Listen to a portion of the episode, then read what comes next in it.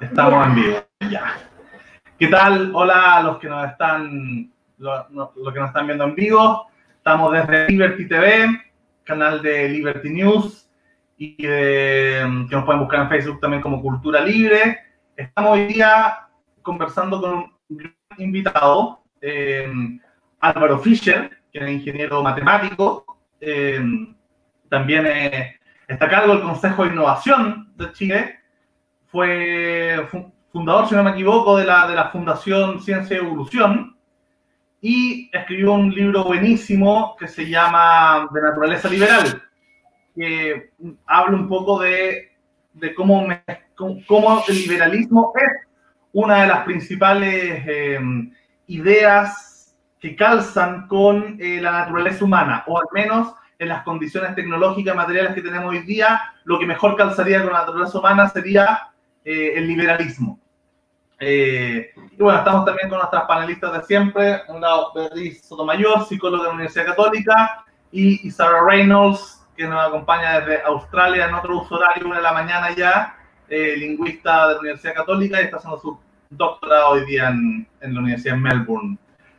así que bueno, vamos a tener una conversación. Hemos tenido una, una serie de, de, conversaciones en este canal con, varios intelectuales, eh, viendo autores, ¿no? Max Weber, y, mm, con, junto con, con Benjamín Ugalde, estuvimos viendo junto a Felipe Schwamberg, hemos estado hoy con, con Cristóbal Belolio, con distintos intelectuales del liberalismo, repasando a ciertos autores, y día queremos también conversarles un poco sobre, sobre Darwin y, los darwinistas, y quizás también este concepto que, que, que, para muchos es, un tema tabú, que es el darwinismo social, cómo se entiende y cómo ha sido eso. Y me gustaría partir con la conversación con Álvaro preguntándole un poco em, sobre cómo el darwinismo o el evolucionismo de alguna manera es criticada, similar al liberalismo, por, em, por más de una corriente. Justamente vemos por el lado conservador, sobre todo el conservadurismo evangélico norteamericano, que descree de la, de la teoría de evolución o ley de la evolución, eh, porque son creacionistas, incluso el catolicismo que aceptó ¿no? el, la, la, evolución, de alguna manera igual no, no se desprende que hay, hay una idea de Dios detrás manejando esta mano invisible de, de la evolución versus los evolucionistas eh, más materialistas, más ateos, ¿no? O, o, más científicos de Frentón, que creemos que la evolución es, un proceso de azar eficiencia, azar eficiencia constante, ¿no? Y por otro lado vemos una crítica desde el mundo más bien de la izquierda, más bien, o, o, de ciertas tendencias intelectuales, como puede ser el, el postmodernismo, eh, que critica también otra área del evolucionismo, eh, sobre todo de la psicología evolutiva, ¿no? Eh, vemos que la psicología evolutiva en general dentro de la academia tampoco es que tenga una influencia, al menos al mundo, al mundo psicológico, em, tan fuerte como quizás para algunos debería tener, ¿no? Em, entonces eso, la critican mucho desde la izquierda a la psicología evolutiva y desde la derecha más conservadora critican esta idea de, eh, de, la evolución de una perspectiva científica. Ah, que, em, bueno, partir por, por, por, presentar un poco y bueno, Álvaro, este, acá tenemos el libro de, de, Álvaro por si alguien lo quiere leer o dejarlo comprar después del, del programa. Eh, así que, Álvaro, por favor. Bueno, buenos días y buenas noches a ti, Isadora. Eh, gracias por la invitación. Eh, Respecto a lo que tú me preguntas, eh, bueno, el darwinismo o Darwin, Darwin desarrolló una, teoría que pretendía explicar cómo es que se produjo la especiación en el mundo, vale decir, de dónde surgía la variedad de especies o la biodiversidad. Eh, y de tal manera que su propósito no tuvo mucho que ver con lo que ocurre en la sociedad, eh, ni, de, su época ni la actual. ¿ah? sin embargo, la profundidad de la modificación paradigmática que introdujo en el paisaje intelectual del mundo tuvo, repercusiones en todos ellos. ¿ah? Y, por lo tanto, eh, algunas de ellas eh, equivocadamente la han interpretado equivocadamente y, eso entonces produjo alguna de las, eh, de, las o detractores o quienes critican las ideas. Voy a ir, digamos, voy a tratar de hacerlo en orden. Por una parte, eh, surgió eh, la idea del, inicialmente la idea del darwinismo social, a partir de los escritos del sociólogo Spencer, Herbert Spencer. ¿ah? Eh, en ese tiempo se consideró por algunos que, mm, o interpretaron la, la, idea de selección natural que introdujo, el concepto de selección natural que introdujo Darwin como la supervivencia del más fuerte. O sea, si el más fuerte es el que sobrevive y es el que gana, y esa es la manera como la naturaleza opera en las cosas, entonces algunos querían interpretar que en el ámbito de la moral humana eso era lo correcto para hacer. O sea, si en las sociedades el más fuerte era el que ganaba o se imponía, entonces eso era no solamente correcto en lo moral, sino que se ajustaba a lo que ocurría en la naturaleza y era lo natural que ocurriese. Eso se llamó darwinismo social. Eso, y, bueno, la exacerbación de esa manera de mirar el mundo, vale decir, eh, condujo, por ejemplo, a la idea de la eh, eugenesia, es decir, a la idea de eliminar a las personas eh, que tenían fallas, ¿verdad? aquellos que tenían un coeficiente intelectual muy bajo, que podían producir problemas, o los que tenían alguna alteración mental que los llevaba a producir o a ser criminales, entonces había que deshacerse de ellos. Eh, y por supuesto llevó a las ideas de exterminación eh, genocidas que culminaron con el nacionalsocialismo de mediados del siglo o de la primera mitad del siglo XX. Entonces, todo esto condujo a pensar que había algo eh, fundamentalmente erróneo en la mirada de Darwin o en las ideas de Darwin que conducían a doctrinas políticas que habían producido tantos, tanto daño y tantos problemas. recién en el último tercio del siglo XX, se, la, ciencia pudo, digamos, demostrar la falacia que estaba detrás. Por un lado, se había, se había visto que desde el punto de vista moral no se sigue que si algo es de una manera, es como debe ser en, el ámbito moral, o sea, en inglés se dice que un is no se transforma en un ought necesariamente, eh, y, por lo tanto no hay una, no, es un non sequitur lógico. Entonces, ese era un problema, pero mucho más profundamente, eh, los trabajos de Hamilton y de Trivers en los años 64 y 71 mostraron que en la propia selección natural conduce a la aparición de rasgos altruistas en muchas especies. Por lo tanto, la cooperación o la solidaridad o la compasión hacia aquellos rasgos que consideramos importantes o fundamentales de las sociedades humanas e incluso en otras especies, surgen por selección natural de manera también eh, posible. Y, por lo tanto, la supervivencia más fuerte es una manera errónea de interpretar la idea de Darwin, sino que la supervivencia es el más apto, en la manera de entenderlo, y la aptitud se despliega de muchas maneras, entre otras a través de la cooperación. En el caso de los humanos es un rasgo fundamental. Entonces, esa, esa primera idea, eh, o primeros detractores eh, quedaron, quedaron eh, digamos, fuera de su, planteamiento quedó intelectualmente eh, descartado. Y por eso es que desde el punto de vista de la sociedad y de los seres humanos, a partir del último tercio del siglo XX y de ahí continuadamente hasta ahora, ha resurgido el darwinismo como una manera de entender a los seres humanos sin la mancha moral que le había provocado el darwinismo social y todas sus consecuencias. Ese es el otro problema, por supuesto, es el problema que se produce eh, con aquellos, eh, en general, con las creencias en seres sobrenaturales con doctrinas, o con doctrinas religiosas, ¿verdad?, fundamentalistas.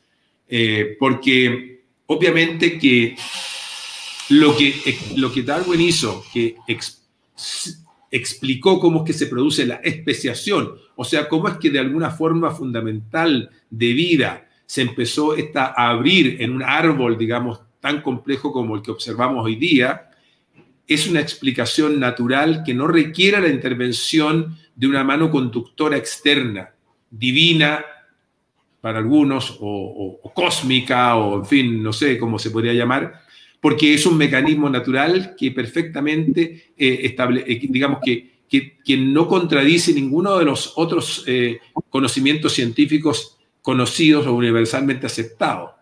Entonces, esa contradicción, por supuesto, produce un problema. Aquellos que creen en, en, que la explicación del mundo sigue la explicación bíblica de manera literal, obviamente que se encuentran en, en contradicción con la explicación darwiniana. Sin perjuicio que si tú quieres ir vas a Kansas, en, Estados Unidos, y vas al museo de, la, evolución de, la humana, y ahí aparece que está todo comprimido de acuerdo a la Biblia en 4.500 años, ¿verdad?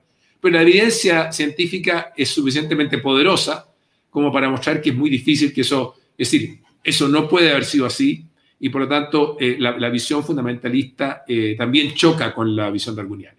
Y de hecho choca con otras doctrinas que creen en, eh, seres sobrenaturales o, incluso en aquellas doctrinas religiosas monoteístas.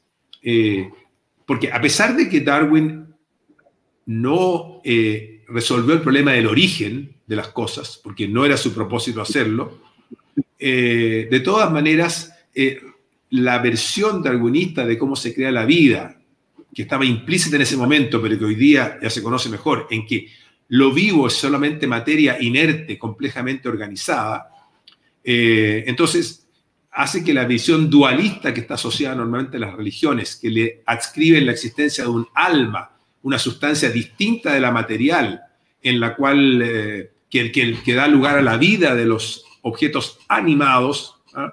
eh, no, no, haya, no haya cabida para ella dentro del darwinismo. Entonces, cuando la Iglesia Católica, por ejemplo, eh, digamos, compatibilizó o aceptó la teoría de la evolución por selección natural como una teoría científica válida, se reservó la idea de que cada vez que aparece un ser humano, ¿no es cierto?, en ese momento eh, eh, se produce la fecundación, yo no te podría dar la doctrina teológica correcta, se produce, aparece el alma en ese momento en, ese, en, ese, en ese ser o en ese embrión.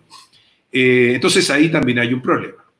Y el, otro problema se produce, el tercero al que te referías tú, se produce eh, con la idea, eh, con, la idea de que mm, los seres humanos, si efectivamente surgimos de este proceso de selección natural, tal como el resto de los animales, entonces los rasgos fundamentales que nos caracterizan y que son eh, aquellos que están que, están eh, instalados en nuestra psicología, en nuestra, perdón, en, nuestra, en nuestros sistemas cognitivos, o sea, cómo procesamos la información en nuestro cerebro, eso que llamamos mente, o en nuestro sistema emocional, es decir, cómo reaccionamos a las pistas del entorno en direcciones particulares, ¿ah?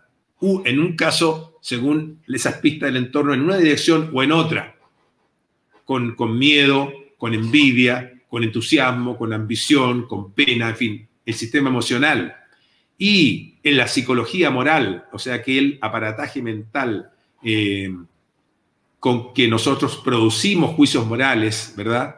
Y, catalogamos las acciones nuestras o las de terceros, esas eh, no, no vendrían en, instaladas de algún, en algún sentido ya en nuestra arquitectura neuronal, sino que todas serían producto de eh, en la interacción con el entorno. O sea, la vieja idea de que la mente humana sea una especie de tabula rasa que va sobre la cual se va imprimiendo su interacción con el mundo exterior y eso es lo que constituye a los seres humanos y por lo tanto los seres humanos tendrían libertad absoluta dependiendo del entorno cultural al que se enfrentan para construir las sociedades que uno quisiera. O sea, habría una especie de apertura completa y no, habría, no vendríamos con una carga de fábrica, la, carga, la, herencia biológica. Esa, esa visión que en cierto sentido es la visión del determinismo cultural, eh, la, visión darwiniana la contradice no solo en lo teórico, sino que también en lo empírico. Y también hay una discusión, tú te referías a la discusión sobre, eh, o, las críticas a la psicología evolutiva. Algunas dicen porque no es posible eh, no es posible saber lo que ocurría eh, en los cazadores recolectores hace 50.000 años. Eso es una crítica, yo diría, bastante pobre, porque nosotros tampoco conocemos, eh, no, tampoco, podemos, tampoco podemos ver los quarks o el bosón de Higgs, ¿no es cierto?, que apareció hace algunos años en el CERN, pero tenemos métodos suficientemente establecidos y acumulados, y experimentos, y, teorías bayesianas, y en fin, hay todo un bagaje acumulado que permite a uno sacar conclusiones razonablemente buenas respecto de lo que ocurría en esos, en esos tiempos y por qué todo esto hace sentido. Y también hay una crítica respecto de que la psicología evolutiva lo que trata es de explicar los rasgos de los seres humanos inventando historias apropiadas y siempre como que lo que en inglés llaman just so stories. ¿ah? Y, bueno, eh, la, la, psicología evolucionaria se defiende porque muestra que sus hipótesis las somete a la, evidencia empírica y está permanentemente eh, proponiendo experimentos y desafiando todas las hipótesis que cada uno u otro plantea. De tal manera que es en ese sentido una disciplina científica moderna que, se enfrenta a las dificultades de, de, una disciplina muy compleja, pero que la usa, las herramientas científicas universalmente aceptadas. Ese es más o menos el panorama en el cual se instala eh, la visión de Darwin, disculpa, a lo largo de la respuesta. Eh, hola Álvaro, primero que nada agradecerte porque hayas aparecido en esta conversación, estamos muy, muy entusiasmados de hablar contigo. Y yo revisando algún trabajo pasado, llegué a un paper del CEP de 1999 que me muestra que has estado trabajando en esto mucho tiempo, digamos, probablemente han mejorado las referencias eh, científicas, pero de verdad mucho tiempo y me gustó mucho que tú dijiste ahí de la tabula rasa y me gustaría eh, profundizar de que los peligros de la idea de la tabula rasa pensando que eh, no desde que yo como tabula rasa puedo determinarme a mí misma, sino que yo como tabula rasa, un dictador en una utopía me puede condicionar para que yo sea de la manera que es necesaria para la utopía. Entonces, mm. sin, entonces tú decías que uno viene con un cierto, voy a simplificar hacia morir, un cierto cableado. Uno funciona de ciertas maneras, tiene ciertas flexibilidades, pero uno viene con un cableado. La tabula rasa, que yo encuentro que fue una idea muy buena en los tiempos de, no sé, de los enciclopedistas en Francia, cuando en ese tiempo se creía que uno venía con conocimiento eh, eh, sobre la existencia de Dios escrito en la y que de ahí uno partía y encontraba que, pues, en cambio, con ese la tabla rasa mucho mejor. Pero, pero, lleva todo, pero también llevó a esta idea que tú decías de Mao, de que Mao pensaba que uno era una tabla rasa y que uno lo podía moldear a sangre y fuego, hambre, y, digamos, y todo eso para ser el ciudadano de la utopía.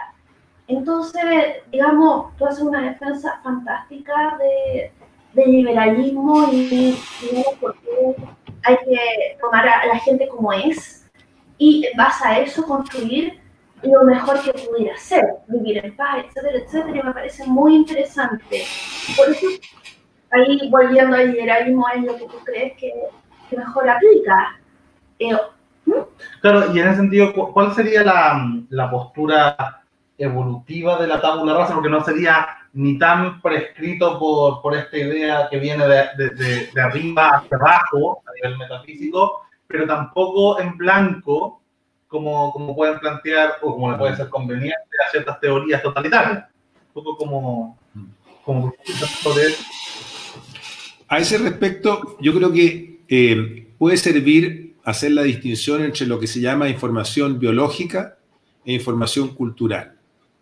La información biológica es, aquella información que las personas, los seres vivos en general y los seres humanos en particular, reciben como herencia, digamos, de los genes de sus antecesores. Sabemos que para construir un ser vivo utilizamos la, utilizamos eh, la, información que está encriptada en el DNA, ¿verdad?, de cada célula de un ser vivo.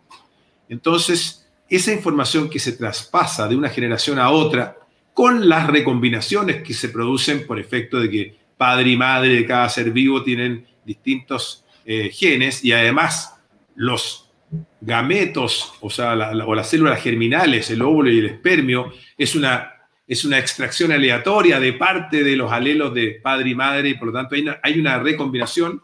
Sin perjuicio de eso, eh, hay, un, hay una arquitectura general de cómo funciona nuestro sistema nervioso central, que están los sistemas cognitivos, emocionales y morales que me refería, que, están, que se traspasan y que forman parte del, del, del archivo histórico o de la especie. Y eso ocurre a través de las generaciones. En cambio, hay otra información que no está encriptada en nuestros genes. Por ejemplo, si nosotros nos levantamos, nacemos, no sabemos cómo producir fuego. ¿ah? Ni siquiera los cazadores recolectores saben, tienen que enseñárselo los adultos. O sea, es información que uno aprende durante su vida. Entonces, la información que uno aprende durante su vida y que no está encriptada en nuestro genotipo la llamamos cultura. Y eso incluye todo, o sea, no todo, muchas cosas. Por ejemplo, los códigos morales, los códigos penales, los códigos legales, la matemática, la historia, la filosofía, la estética, las teorías científicas, las tecnologías, las creencias religiosas, las obras de arte, la literatura. Todo eso constituye cultura en el sentido que es información que aprendemos durante nuestras vidas. Ahora, entonces, y esa la aprendemos al, al interior de nuestras vidas, durante nuestras vidas, y no la recibimos en herencia. Entonces, la mezcla o el encuentro entre las herramientas biológicamente heredadas, básicamente nuestro sistema cognitivo, emocional y moral, con la información cultural socialmente adquirida durante nuestras vidas, el encuentro entre esas dos es lo que va produciendo la deriva y, y nos va produciendo a nosotros los seres humanos. Somos el encuentro de esas dos cosas. Entonces, no somos una tabula rasa porque venimos con este precableado al que te referías tú, Beatriz, ni tampoco estamos totalmente inmunes a lo que ocurre en nuestro entorno, porque efectivamente aprendemos mucho del entorno y moldeamos mucho de las cosas que hacemos en el entorno. Por ejemplo, nosotros podemos venir con el, con el sistema visual perfectamente instalado en nuestro cerebro cuando nacemos, pero si nos ponen una venda en los ojos durante seis meses y nos quitan esa ventana eh, de, oportunidades para que ese sistema eh, se, exponga a, los estímulos visuales, esa persona va a quedar ciega de por vida.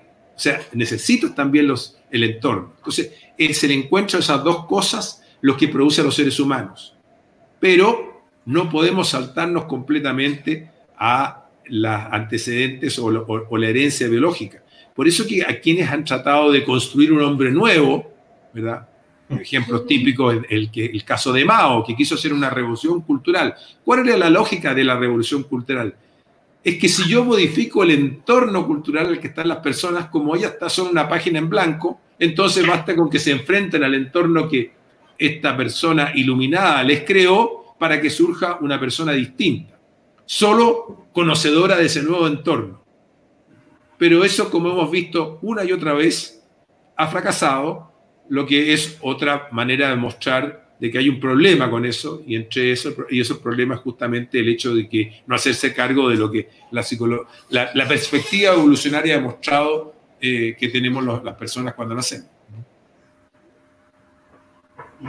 Ahora bien, específicamente hablando de la psicología evolutiva, eh, creo que uno de los pequeños problemas que ha tenido es un, partiendo por un mal marketing, pensando en que en los últimos cinco años, quienes han sido como las cabecillas, o bien mediáticamente las cabecillas de, la psicología evolutiva, ha sido gente como Jordan Peterson, que a fin de cuentas, digamos que fue tal como Darwin, quizá en su minuto, mal interpretado, readaptado, y se ha convertido en la bandera de lucha de ciertos sectores eh, sociopolíticos que de nuevo han interpretado y han llevado las ideas de la psicología evolutiva por el mal camino, quizás podríamos decirlo. Ahora bien, que interesante que mencionara eso del aspecto cultural porque eh, obviamente lo fenotípico es increíblemente importante, o sea, venimos con el cableado, pero si nuestro entorno mismo no nos provee de ciertas cosas, claramente nunca vamos a, como decía ahora, si le ponen una venta en los ojos, después ya no vas a poder ver o adaptarte a la luz. Y bueno, este el mismo, eh, es la misma discusión que se tenía en la lingüística desde que empezó la, la pelea de Chomsky y la, eh, ¿cómo se llama?, la lingüística cognitiva, pero tal como con cualquier otra eh, teoría, siempre hay teorías que están compitiendo. Eh, si bien cuando llegó Chomsky todas las teorías del behaviorism y el determinismo se echaron por la, por la borda en su minuto, en los últimos 10 años había un resurgimiento también dentro de la misma disciplina de gente que pretende probar que hay un algo de tabula rasa dentro del cerebro. Gente, no sé, como Rummel Hart, incluso Pinker estuvo mucho tiempo tratando de hacer modelos matemáticos de adquisición del idioma, tratando de competir de nuevo con las ideas cognitivas. Entonces, siempre van a haber eh, teorías compitiendo por explicar eh, lo que sucede. Y lo que es el aprendizaje del lenguaje, no hemos terminado de, ver quién tiene la razón. Eh, en este minuto, ¿cuáles serían las, las, teorías sobre el comportamiento humano que más compiten con la psicología evolutiva? Hmm. Eh, bueno, digamos, hay distintas, yo creo que en materia, digamos, psicológica o sociológica hay una multitud de maneras de interpretar a los seres humanos que, que, pueden ser distintas o que no tienen, em, no tienen el... Eh, digamos, que no, que, no, que no se ajustan a la manera en que la, Yo no digo la psicología evolucionaria, yo, perdón, voy a, voy a partir de nuevo porque salió enredada esta partida. Primero, eh, yo uso las palabras psicología evolucionaria y no evolutiva, eh, porque adapté del inglés el evolutionary, pero la razón que lo hice es porque psicología evolutiva eh, ya está tomado en el, en, español, se refiere a la psicología, del es, la psicología del desarrollo. Perfecto. Este es un, esto es un problema de término nomás, así que no, no, va al fondo del asunto. un alcance lingüístico por ahí. Sí lo que ocurre con, en general con todas las teorías que, se, formulan respecto a los seres humanos es que, es que son como parcialidades. ¿ah?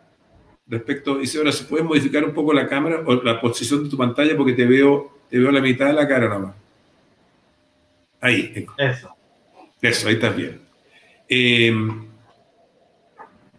son, son muy parciales, o sea, toman un punto de vista y lo sacan de alguna parte, eh, eh, digamos, la construcción, el marco conceptual surge de ideas que están tomadas, pero no, no tienen un fundamento, una base eh, común y que además se compatibilicen entre sí unas con otras y que, y que, y que no estén en contradicción con el resto del cuerpo de conocimiento científico universalmente aceptado.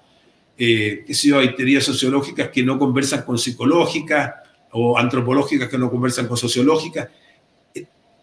En cambio, la, gracia de la perspectiva evolucionaria es que se hace cargo de, de, una, de una realidad que es, es, imposible de cuestionar, que es la siguiente. Todos los seres vivos que están sobre el planeta, la totalidad de ellos, están hoy día sobre la faz del planeta porque fueron el resultado de la reproducción exitosa de sus antecesores. Y esos antecesores fueron el resultado exitoso de la reproducción de los antecesores de ellos. Y así sucesivamente hacia atrás. O sea, todos quienes estamos aquí, los seres humanos, el resto de los animales, las plantas, los musgos, los, hongos, son todos el resultado de una cadena ininterrumpida de, de reproducciones exitosas. Eh, reproducciones exitosas a lo largo de las cuales se fue copiando el material genético de una con otra con variaciones, porque la copia no fue perfecta. Y como había variaciones, algunas de esas variaciones dieron lugar a ciertos tipos de individuos que fueron, por el mecanismo que se conoce, el darwiniano que se conoce, produciendo especies distintas o no. Y por lo tanto, los rasgos, aquello que nos caracteriza, que es lo que nos conduce a, a tener ciertos rasgos y no otros, tiene que haber, haberse producido a través de ese proceso. Entonces, el hecho de construir una teoría psicológica que los psicólogos evolucionarios, quienes acuñaron el término psicología evolucionaria, sea Lida Cosmides y John Tooby, ellos dicen, el apellido evolucionario hay que sacarlo muy luego, porque no tiene sentido. Hay una sola psicología, hay un solo ser humano. Incluso la división psicología, sociología, economía, todas las ciencias sociales, claro, tiene sentido porque son disciplinas que uno las particiona para poder entender, entender mejor las cosas, pero en realidad corresponden al comportamiento humano en su conjunto. Entonces, digamos, el competir con la, la competencia por entender el comportamiento de los seres humanos de una manera no evolucionaria, sin adoptar la perspectiva evolucionaria, tiene ese, inconveniente. Además, cuando tú adoptas la perspectiva evolucionaria, entonces no solamente la teoría que tú tienes sobre el comportamiento humano hace sentido y se compatibilizan unas con otras, sino que tienes, se conectan bien con la bioquímica y biología subyacente. Y la bioquímica y biología subyacente con la química subyacente y la física subyacente. O sea, hay un, hay un todo construido de manera coherente eh, y consistente epistemológicamente, sin contradicciones entre sí. Eh, ahora, claro, hay, hay por supuesto que hay maneras distintas de ver las cosas. Hay personas que se concentran en los aspectos cognitivos, ¿verdad?, de nuestra mente, más que en lo evolucionario, pero eso es, eh, eso sería como hacer un foco en, una, en un ámbito particular. Hay otros que se preocupan más de, los, de la psicología social, o sea, de los aspectos más de cómo funcionan en grupo las personas que los individuales, pero todos ellos pueden ser abordados desde el punto de vista evolucionario. Tú mencionas a Pinker respecto al lenguaje. Pinker no tiene ninguna contradicción con la idea de... O sea, su, su visión del lenguaje es justamente una visión eh, evolutiva de, su surgimiento. Exactamente, sí. Eh, es de, la, de, la, línea que efectivamente trató de tomar un poco la, evolución y ponerla en, en, sus modelos, al menos. Em, yo me preguntaba qué pasa con la idea de la supervivencia del más apto y a través lo que ha sido ya los últimos 100 años de medicina moderna, donde se puede vivir más aquellas personas que tenían precondiciones que 100 años atrás lo hubiesen matado a los 20 años, ahora están viviendo más tiempo. ¿Qué, qué significa eso para la combinación, para la reproducción, cuando supuestamente estas fallas genéticas que se daban eh, en ciertos individuos y gracias a que esas las, tenían esa falla, ellos no podían reproducirse en el futuro y seguir la especie, ¿qué pasa ahora cuando tenemos tanta eh, empatía y mm. se vela por todo y cada uno de los individuos.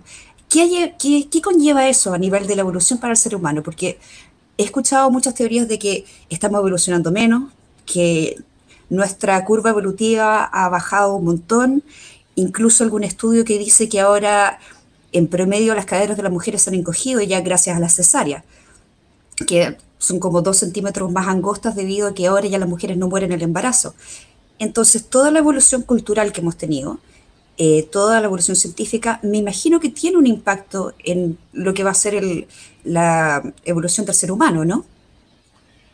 Yo me eh, gustaría hacer, sí, complementar esta pregunta, eh, justamente con, la idea del futuro de la, de, de evolución humana.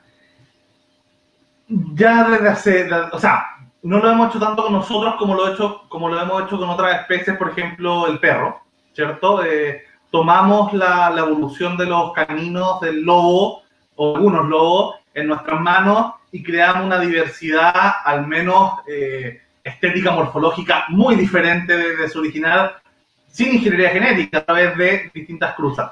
Eh, de alguna manera, hoy día nos enfrentamos, nos vamos a empezar a enfrentar a un debate que todavía no lo, no lo, no lo hemos tomado a nivel público general, que tiene que ver con la reprogenética, que lo hemos hablado con, con Beatriz y, Isadora en varios programas, eh, que sería como la selección artificial o selección embrionaria preimplantación. Ahora hay otros métodos como el método CRISP, ¿no? Que de alguna manera, para los, que no saben, que no están viendo, eh, la, se podría dividir en, dos patrones. Eh, el tema que sería las mejoras, eh, de alguna forma, en nosotros mismos o, y las mejoras... Em, descendientes. Claro, germinada hacia las próximas generaciones y al mismo tiempo puede ser para, para mm, arreglar ciertas fallas, como decía Isadora en la pregunta, pero también con, posibilidad de... Es una mala palabra fallas, pero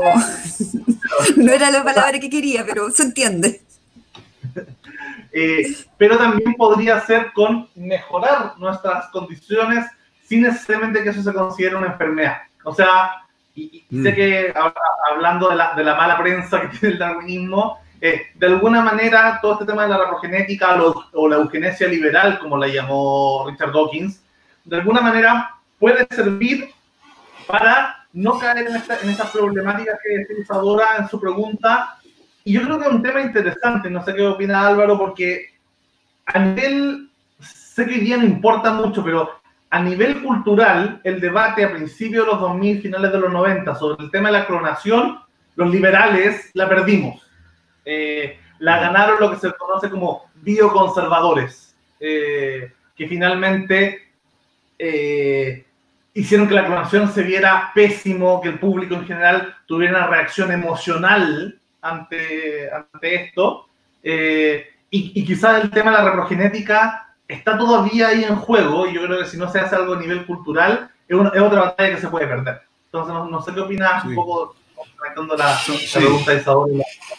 Son, varias cosas. Eh, respecto de, a ver, respecto de la, de, la pregunta de Isadora, eh, lo que ha ocurrido efectivamente, como tú bien dices, es que nosotros, en nuestro desarrollo cultural, es decir, cultural en el sentido, ¿verdad?, que le di a la palabra, ¿ah?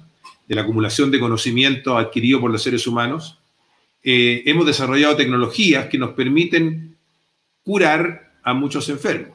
En algunos casos, eh, en algunos casos, digamos, eh, modificar, modificar genéticamente algún gen o hacer alguna terapia génica específica en alguna cosa muy particular, o en otros casos combatir enfermedades, ¿verdad? Eh, y permitir que personas que de otra manera no hubiesen sobrevivido en el ambiente de hace 50.000 años, hoy día sí lo hagan. Eso no significa que la selección natural no esté actuando, la selección natural sigue actuando porque eh, por definición está actuando, o sea, no, eh, si las características que los seres humanos tienen para sobrevivir y reproducirse son suficientemente son suficientes para poder sobrevivir en el ambiente que estamos creando, entonces eh, no, hay una contradicción. Eh, claro, lo que tenemos y que nos atacan permanentemente son patógenos, como lo estamos viviendo ahora con la pandemia, como, como los que se enfrentan, ¿verdad? Quienes vivimos en, em, lugares donde no hay malaria y tenemos que preocuparnos mucho de tomar ciertos remedios si llevamos lugares donde hay malaria, porque en esos lugares las, las personas que ahí viven Ah, seleccionaron dentro del pool genético humano, al interior del pool genético humano, aquella variante, ¿no es cierto?, que genera eh, la, producción de eh, glóbulos rojos eh, con esta forma falciforme que los protege de la malaria, no los protege de ciertos cánceres, pero los protege de la malaria. Entonces la población de ahí han sobrevivido quienes tenían esos rasgos y esos son los que han quedado y nosotros que no tenemos esos rasgos vamos a Kenia y tenemos que tomar remedio. Entonces, el combate va, el combate a los parásitos o a, otros eh, agentes patógenos sigue funcionando. Eh, lo que nosotros hemos logrado es eh, construir una capacidad tecnológica suficiente para darle mucho más posibilidades a muchas más personas para sobrevivir en el ambiente actual. Voy a poner un ejemplo exagerado. Si el aumento del cambio climático produjera un aumento de la temperatura de 20 grados, que la mayoría nos moriríamos si alguna surgiera alguna variante génica, ¿verdad? En que somos capaces de transpirar mejor o vivir mejor en esas condiciones, a lo mejor saldría una modificación genética y una, una raza que tendría esa característica y todos aquellos que no la, no la tenemos, sencillamente desapareceríamos en ese ejemplo hipotético. Pero, por ejemplo, cuando la gente eh, empezó a utilizar mamíferos mayores para, eh, como tracción o como eh, para tracción, o para carga o incluso para alimentación y tomar su leche. Entonces aquellas personas que tenían la mm, tolerancia extendida a la lactosa, o sea, cuando terminaban de amamantarse no, no, no, no, no adquirían la intolerancia a la lactosa, ¿verdad? que era la forma natural de casi todos, aquellos que, la, que tenían esa tolerancia extendida les fue mejor que a los otros. Y por eso que la mayoría de la población tiene ese rasgo y no tiene la intolerancia a la lactosa muy pocos la tienen. Entonces, ese tipo de acciones siempre está funcionando. Ahora, respecto a las modificaciones génicas a las que te referías tú, Lucas, claro, las modificaciones génicas em, es una materia que se está recién eh, indagando porque la tecnología lo está permitiendo. El, método CRISPR-Cas9, la variante Cas9, eh, permite hacer con mucha facilidad modificar. Y si tú modificas las células germinales, entonces puedes modificar una persona y sus rasgos y para toda la descendencia de ellos. Lo que ocurre, creo yo, es que no sabemos bien de qué manera podemos hacer esos cambios para lograr los resultados que nos gustaría. Solamente en aquellos casos particulares donde sabemos que un gen específico puede producir una enfermedad específica y logramos modificar, ¿verdad?, eh, esas células, ese óvulo, ese espermio para que no lo tenga, o bien seleccionar el óvulo o el, espermio que no tiene esas características, o el óvulo fecundado, dentro de una multitud de óvulos fecundados, que no tiene esa característica para que de esa manera esa persona no tenga esa enfermedad, en esos casos que son muy pocos y limitados por ahora, eh, eh, se hace. Pero si alguien dijera, yo quiero que mi hijo sea mejor músico, o sea bueno para los idiomas, o, quiero que mi hija tenga tales características, no está claro eh, en rigor cómo lograrlo porque la materia es tan compleja, ni siquiera conociendo el genoma humano lo podemos hacer, porque el genoma se monta después en un sistema que está encima de él, que es el, de la, proteonómica, o sea, cómo las proteínas se activan y desactivan a los genes, los, los, y, inhiben o no inhiben la manifestación de uno u otro, y etcétera. Y esa malla es tan compleja que en este momento nadie se atrevería a proponer de qué manera modificar los genes de, los, eh, de su espermio y óvulos para obtener la persona deseada. Así que todavía estamos muy lejos de eso. Pero el problema quizá, y lo que hemos hablado muchas veces con Luca y con Beatriz, es para que eso pueda suceder, tiene que haber una sociedad que acepte que podamos experimentar con eso y tiene que haber una aceptación de lo que va a suceder si que eso resulta ser real. Sí, o sea, y quizás esa es la, la, batalla que en este minuto Lucas estaba diciendo que el liberalismo tiene que tener, que a fin de cuentas no mirarlo como una eugenesia, pero mirarlo como una manera de facilitar la vida de la gente. Nosotros hemos hablado de eh, ejemplos tan ridículos como el, hecho de simplemente usar lentes, ya es una manera de modificar al ser humano para adaptarlo a su entorno. Entonces, ¿qué tan distinto es si tenemos las herramientas de modificar la genética para lograr que una persona no sufra de Alzheimer o cualquier otra enfermedad que, sea congénita? Eh, es, está en las manos del liberalismo hoy en día ganar esta batalla de, de simplemente dejar el conservadurismo biológico. Bueno, y el, igualitarismo de alguna forma que, o sea, porque no solo le molesta a un mundo conservador, sobre todo un cierto mundo como, como de, hay muchas mujeres, sobre todo más conservadoras, que dicen como, no, y la magia de la maternidad se perdería, ¿cierto? La magia del azar, eh, hay, un pensamiento mágico, romántico con la maternidad del mundo conservador, pero al mismo tiempo hay mucho, mucha gente del mundo igualitario que ven esto una, una cosa, ven esto una cosa terrible, ¿no? Porque de alguna manera dicen que se podrían formar dos razas o dos especies, em, porque solo algunos, los más ricos, podrían acceder a esta tecnología. Ahora, siempre existe una, una retribución, un voucher, una, una forma de, de, que esto no genere una desigualdad más terrible, pero pasa lo mismo con el transhumanismo, ¿no? Lo que decís ahora sobre las mejoras, de alguna manera usar anteojos, usar un bastón, usar un, smartphone, un iPhone, que de alguna forma es una extensión del cerebro, o sea, al final todo es una forma de, transhumanismo. con respecto a la mejora de los hijos, también lo hacemos, o sea, los padres lo hacen cuando eligen el colegio para sus hijos, cierta formación, la alimentación es distinta y afecta, eh, bueno, como decía Álvaro, yo creo que se refería no a la, epigenética, ¿no? O sea, que de alguna manera hay ciertos rasgos biológicos y genéticos que despiertan con el ambiente que van a despertar diferente en un ambiente u otro. Y otra cosa que también es, importante es que las barreras de entrada para hacer eh, eh, CRISPR al parecer no es para grandes mentes solamente al contrario, sé que hay mucha gente francamente idiota que lo está haciendo y que es como para atender. Entonces, no es como que lo podamos parar. Y, eh, porque las barreras de entrada son bastante bajas. Mm. Entonces, esa es una consideración. ¿Cómo eh, es una consideración? Lo que dice Harari sobre China, ¿no? Que si en el fondo los chinos parten con esto, eh, o un régimen totalitario parte con esto, autoritario, un occidente igualitario quedaría bajo de la, de la competencia biológica y, terminaría en largo plazo siendo, siendo más bien problemático si es que el liberalismo en su versión más liberal, más igualitaria, frena este tipo de tecnología, un régimen autoritario, más decías tú, quizás pueda tomar esto y generar eh, una conducción bastante menos moral eh, sobre, sobre los O sea, por ejemplo, generar tipos para que sean más obedientes o buenos soldados en un régimen eh, autoritario, totalitario, ¿no?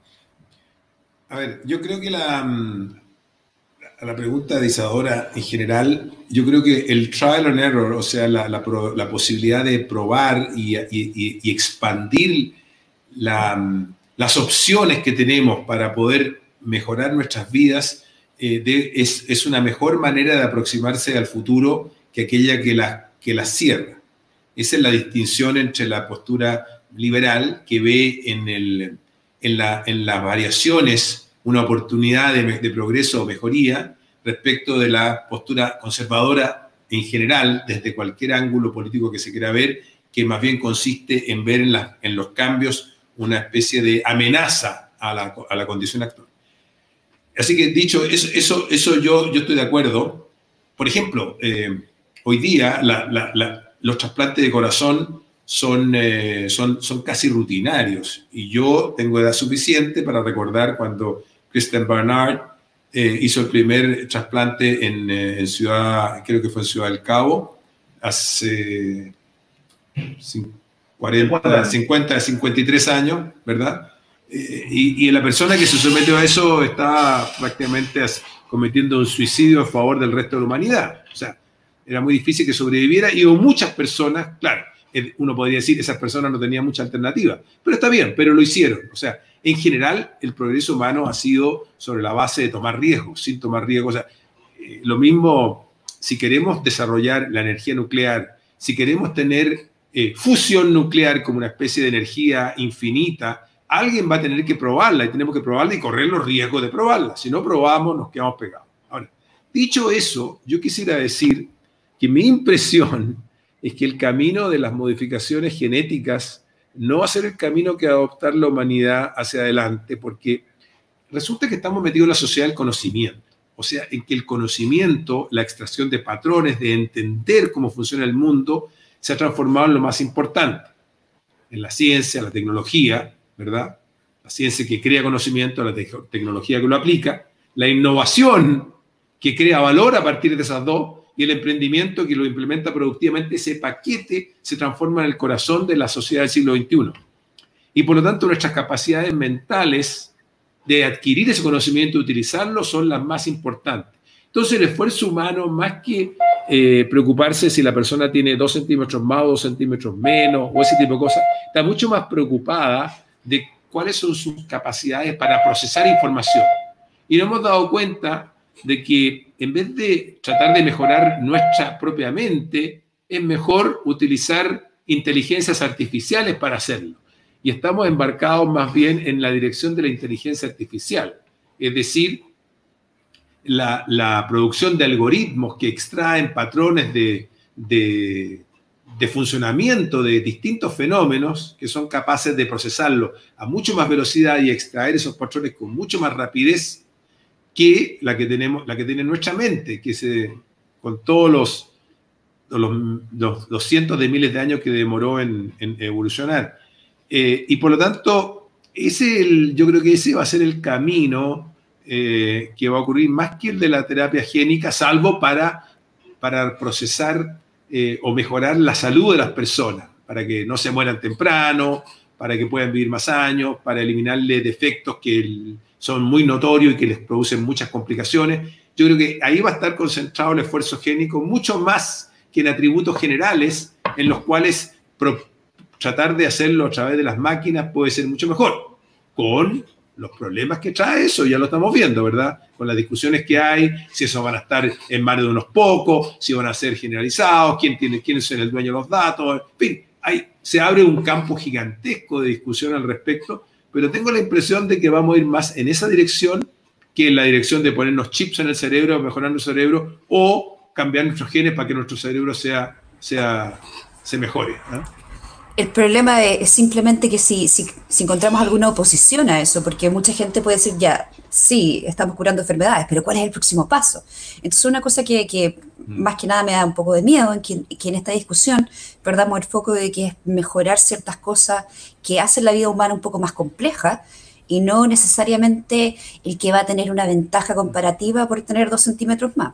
Y es una discusión que, como estamos recién eh, en, empezando con, con, todos los desarrollos tecnológicos respecto a las modificaciones genéticas, eh, tal como decía Lucas, que en algún momento perdimos la batalla de la clonación, que hoy en día, cuando se trata de donación de órganos, quién sabe dónde estaríamos, sabiendo que es una de, de las grandes falencias del sistema médico. Em, lo otro que estaba pensando, eh, en este momento de la historia estamos teniendo un cierto revés con respecto a cuánto la gente confía en la ciencia. No sé si usted se ha dado cuenta de este auge, no sé, terraplanistas, antivacunas, y ahora están en contra del 5G porque hay gente que dice que esparce el coronavirus, y son estas minorías vocales que a fin de cuentas creo que están teniendo una influencia mucho mayor de la que deberían tener la ciencia. Gracias a las antivacunas, la, como se llama, los estudios sobre las vacunas han tenido que retroceder simplemente para comprobarles a esta gente de que las vacunas no causaban autismo, que ya de por sí es súper ableist criticar el autismo. Eh, ¿Siente usted que en este minuto efectivamente hay un como un pullback, hay como, como una resistencia hacia el conocimiento científico? Yo creo que lo que hay es... Em, es el fraccionamiento de la sociedad en múltiples grupos eh, que gracias a las tecnologías digitales, a las redes sociales y ese tipo de cosas, se fraccionan en grupos, digamos, que, funcionan en sus propias cámaras de eco y se cuentan cuentos a sí mismos y, y, utilizando una, un rasgo de nuestra psicología de, encontrado por, justamente por los psicólogos evolucionarios, que es el de la psicología colisional, forman grupos en torno a eso y, los despliegan con mucha fuerza. Eh, ahora, y por eso que hay tantas personas que creen tantas cosas disparatadas. Disparatadas en el sentido que no tienen una manera para tener, para afirmar con convicción lo que dicen más que su propia, digamos, eh, eh, fe en ello y el que se lo están diciendo entre los grupos que sí lo creen. La diferencia con la ciencia es que la ciencia para poder afirmar hacer alguna afirmación con convicción, este, plantea hipótesis y las testea experimentalmente, permanentemente, o sea, siempre es tentativa. Pero yo creo que esas posturas eh, tienen poca probabilidad de éxito, porque nos enfrentamos hoy día a una pandemia mundial. ¿A quién recurre hoy día el mundo para tratar de eh, combatir la pandemia? Si no es a la ciencia y la tecnología.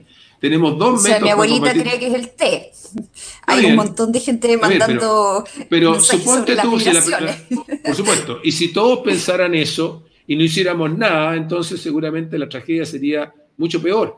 O sea, la manera de combatir, ¿por qué están todo el mundo hablando, están esperando una vacuna?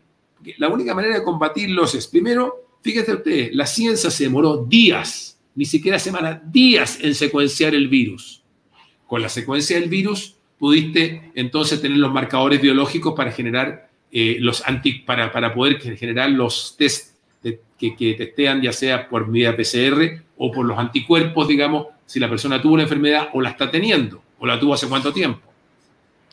Eh, con eso, de esa, de esa manera, además, a continuación viene el, el, trabajo de encontrar antivirales y vacunas, todas hechas por la ciencia y la tecnología, única manera de combatirlo. Eh, y la otra manera de combatirlo es a través de la, aislación de las personas contagiadas, aislación selectiva, porque la, aislación bruta, digamos, que toda la gente se quede en su casa, es una que produce muchos problemas, como lo hemos visto. La aislación selectiva, para lo cual tenemos que hacer un testeo generalizado, ¿verdad? Y marcar a las personas y tener geolocalización mediante celulares y, y ver quién se contacta con quién está contagiado para de esa manera disminuirlo Bueno, son todas tecnologías a partir de conocimiento científico. Entonces pienso yo que eh, quienes no actúan de esa manera, eh, lo único que van a tener son resultados negativos. O sea, grupos, por ejemplo, de, de, judíos eh, ortodoxos en los barrios de Brooklyn, en Nueva York, que no creen, no sé qué vacuna, digamos, generaron la, aparición de, o no querían ponerse la vacuna por alguna razón de no creer en ella, provocaron una, una brote de sarampión en, ese sector, digamos, que empezó a afectar a otra parte de la población. Entonces, la evidencia que se acumula es gigantesca. Lo que pasa es que nuestra mente se forma convicciones de muchas maneras. Y formarse convicciones a partir del método científico, que es la más universalmente aceptada, no es la única. Nosotros le creemos a algún, eh, algún chamán que nos dice algo, o sea, creemos en la autoridad de alguien, creemos en grupos, digamos, antes creíamos en los sacerdotes supremos o en los emperadores, o en, en fin, hay, la fuente de la autoridad o alguien que se asignaba a él ser el, el, interventor o el, intermediador divino o que había recibido un mensaje divino que lo transmitía, digamos. ¿ah? Entonces, esa forma de generarse convicción efectivamente es, una, es algo que forma parte de nuestra, nuestra mentalidad. O sea, cuando uno eh, le dan algunos antecedentes de un crimen que se cometió en la sociedad y, le dice, mire, esta persona tenía estos rasgos y uno dice, ¡Ah! ese es él, ese es el asesino. Pero tienes unos cuatro o cinco elementos, pero tiene una convicción tremenda. Esa convicción tremenda, ese estado emocional, neuronal que uno se le forma, es el que se forma en estos grupos que son escépticos de la ciencia. Pero su escepticismo está basado sencillamente en su desconocimiento. Ahora, combatirlo no es fácil. Yo reconozco que no es fácil. ¿Por qué?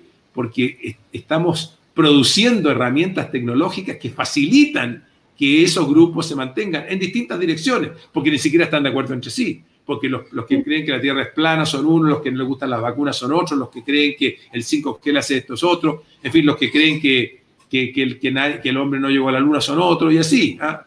Eh, está, lleno de esas personas.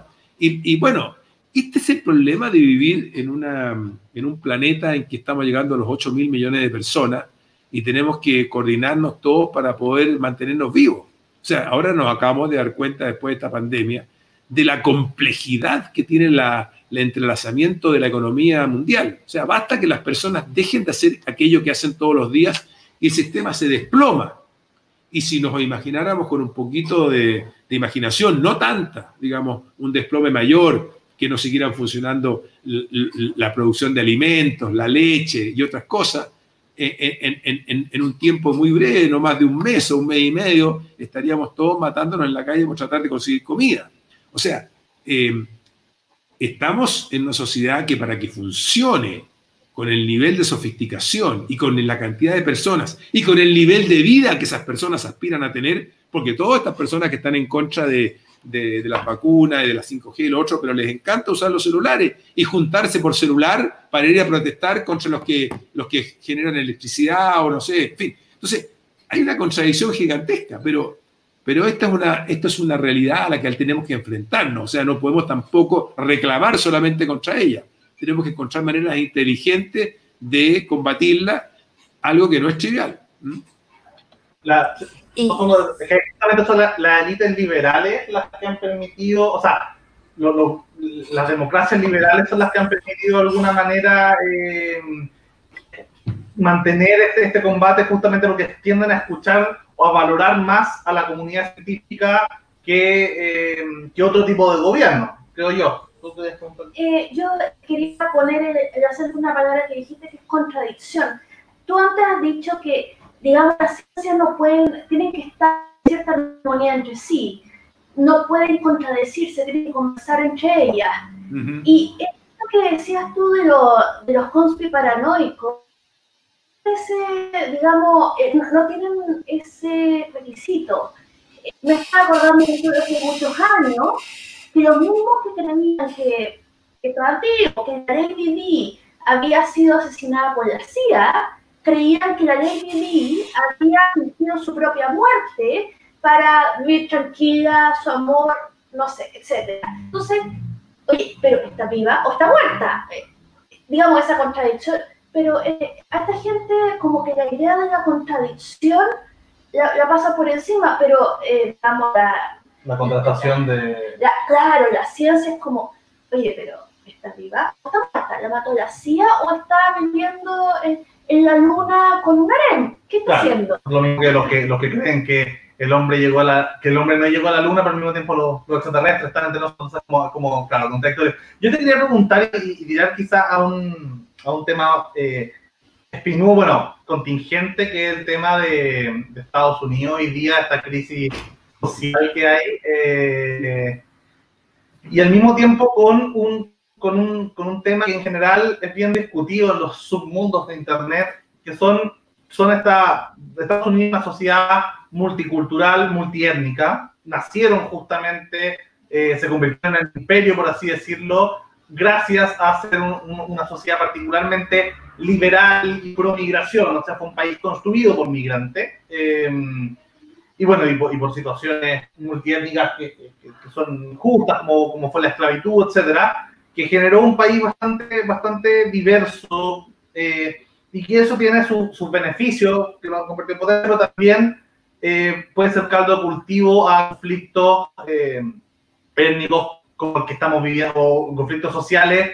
justificados de alguna forma en, en, este, en este conflicto étnico. Entonces, a mí me gustaría preguntarte a nivel de, de, de evolución, de, biología, ¿existen diferencias em, étnicas que podrían, biológicas, que podrían sustentar esta, esta, esta, este conflicto étnico estoy pensando en, en, esta idea, o, o, simplemente es cultural económico a un nivel, por ejemplo, lo que plantea Jonathan Haidt sobre la migración, que, que un liberal más libertario, ¿no? Que plantea que cada, que la migración tenga algún tipo de orden eh, de desarrollo cultural, económico, para que, no sé, pues los países pobres, por ejemplo, de África, migren hacia países medianamente menos pobres pero no tan ricos para que no se generen este, este, este, este, este, este cambio cultural, o sea, a los países árabes, a los países islámicos. De esto mismo no sé, a Latinoamérica, a los latinos hacia, hacia, hacia, hacia los países desarrollados y quizás los del países desarrollados hacia, eh, no sé, los países nórdicos, por inventarte un, un, una escala, que es lo que plantea él, justamente para que no se den choques culturales tan fuertes eh, cómo, puede, cómo lo podemos mirar o, lo que critica cierto sector eh, político del choque cultural que hay hoy día, por ejemplo, de, em, de personas que siguen predicando un Islam más duro, más radical, en países muy abiertos, el tema LGBT o feminista o más liberales, se genera un conflicto. ¿Esto tendría una, una, una raíz solamente cultural económica de desarrollo o em, como plantea quizás los, como decía Isadora, los seguidores de, Jordan Peterson, eh, o algunos seguidores de Jordan Peterson, ¿no? Eh, componentes em, biológicos. Por ejemplo, hay muchos que dicen que el coeficiente intelectual sí afecta sobre la economía de los países. Eh, ahora, ¿qué afecta el, el, coeficiente intelectual? Solo la alimentación, la acumulación de riqueza, la educación. Un poco, em, si esto tiene alguna solución liberal eh, a largo plazo, un poco para responderle a, a, cierto sector del liberalismo libertario más de derecha, que, que justamente ha causado todo un, toda una temática con esto y, que hoy día se ha vuelto un debate más contingente en los submundos de Internet justamente por, por la crisis social norteamericana. Un comentario breve antes de responderte eso respecto de la contradicción. Eh, nuestro futbolista famoso chileno Carlos Caselli decía que uno tiene, siempre tiene derecho a, estar en desacuerdo con sus propias opiniones. ¿eh? Entonces, eh, entonces, la contradicción forma parte de, Las personas les preguntan en Chile si, si consideran eh, cómo, cómo está la situación del resto y entonces la mayoría dice que el resto está muy mal. ¿ah? y la posición de ellos, ellos están bastante bien. Entonces dice, bueno, es imposible, porque si todos consideran que están, ellos están bien, ¿cómo es posible que todo el resto esté mal? Pero esa contradicción no, no surge. O sea, esto es, muy fácil que las personas tengamos pensamientos contradictorios, alberguemos ideas que son contradictorias, no nos extrañemos. Ahora, el problema es que no nos conducen muy lejos. Respecto al punto que tú planteas, mira, bueno, yo, yo trato este tema en el libro, ¿ah? y específicamente, porque eh, junto con decir en el libro que la globalización ha sido un arma, un, un, arma, una tendencia muy importante para poder mejorar eh, y progresar a más personas en más lugares por más tiempo, porque hay en la globalización, al producirse intercambio no solamente de productos y servicios, sino que de ideas, de forma de organizaciones, de culturas, de conocimientos, tú creas nueva riqueza, va generando mucho más valor porque hay mucho más mentes innovando, mucho más mentes intercambiando, mucho más opciones, digamos, surgiendo que en grupos aislados. Sin embargo, el mismo libro, yo eh, hago un hincapié y describo en un capítulo en particular el tema de la psicología coalicional, al que me referí en una respuesta anterior, que es muy importante. Porque ahí ese es el que está en la base del tribalismo, y el tribalismo está en la base de todas estas eh, tendencias a las que tú te estabas refiriendo. Nosotros tenemos una facilidad muy grande para conformar grupos en que nos asociamos por razones de distinta naturaleza, algunas con bastante, de bastante profundidad, otras muy nimias. Por ejemplo, si vamos a un mismo colegio, sentimos cierta lealtad con nuestros. El equipo de fútbol. Los hinchas del equipo de fútbol, por supuesto, los nacionales de un país respecto a los nacionales del otro país, ¿verdad? ¿Mm? Eh, los, eh, bueno, por supuesto, los que son eh, pro-choice o pro-life en el debate sobre el aborto, los, los taxistas tradicionales versus los, los, los, de las plataformas digitales como Uber o Cabify, están todos unos en contra todos se, se, se agrupan entre sí y consideran que los otros grupos son sus adversarios, en una especie de juego sumacero. Y esto proviene de que así surgieron nuestras bandas cazadoras recolectoras. Los grupos mantenían lealtad entre ellos y competían por otros grupos por recursos, que algunas veces eran mujeres, algunas veces territorios, algunas veces eran agua, en fin. Eh, entonces, la capacidad nuestra para, para producir alianzas es gigantesca. Piensen ustedes que la, una, una religión como el Islam tiene dos vertientes que están totalmente eh, desencontradas una con otra, los sunitas y los chiitas. Entonces, todo esto ocurre con mucha facilidad. Hay un famoso experimento, la cueva de Roberts, en que dos grupos de estudiantes en un summer camp, en un campamento de verano, les, les, eh, dicen a ustedes que llegan al azar, seleccionados al azar entre sí, no se conocen mucho entre sí, y algunos lo llaman, ustedes son el grupo rojo, ustedes son el grupo azul y les dan una serie de instrucciones y rápidamente se empiezan a confabular los del rojo para boicotear a los del azul y viceversa. ¿ah?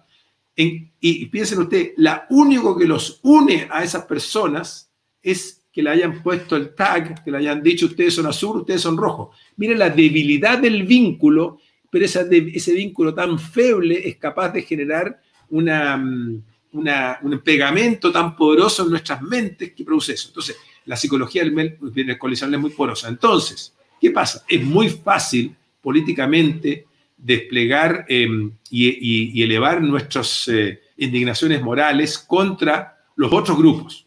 Los inmigrantes, si, nos van a, si van a venir a trabajar por menos dinero que los, que los que están acá, si nos van a venir a quitar el trabajo, si nos van a, ¿verdad?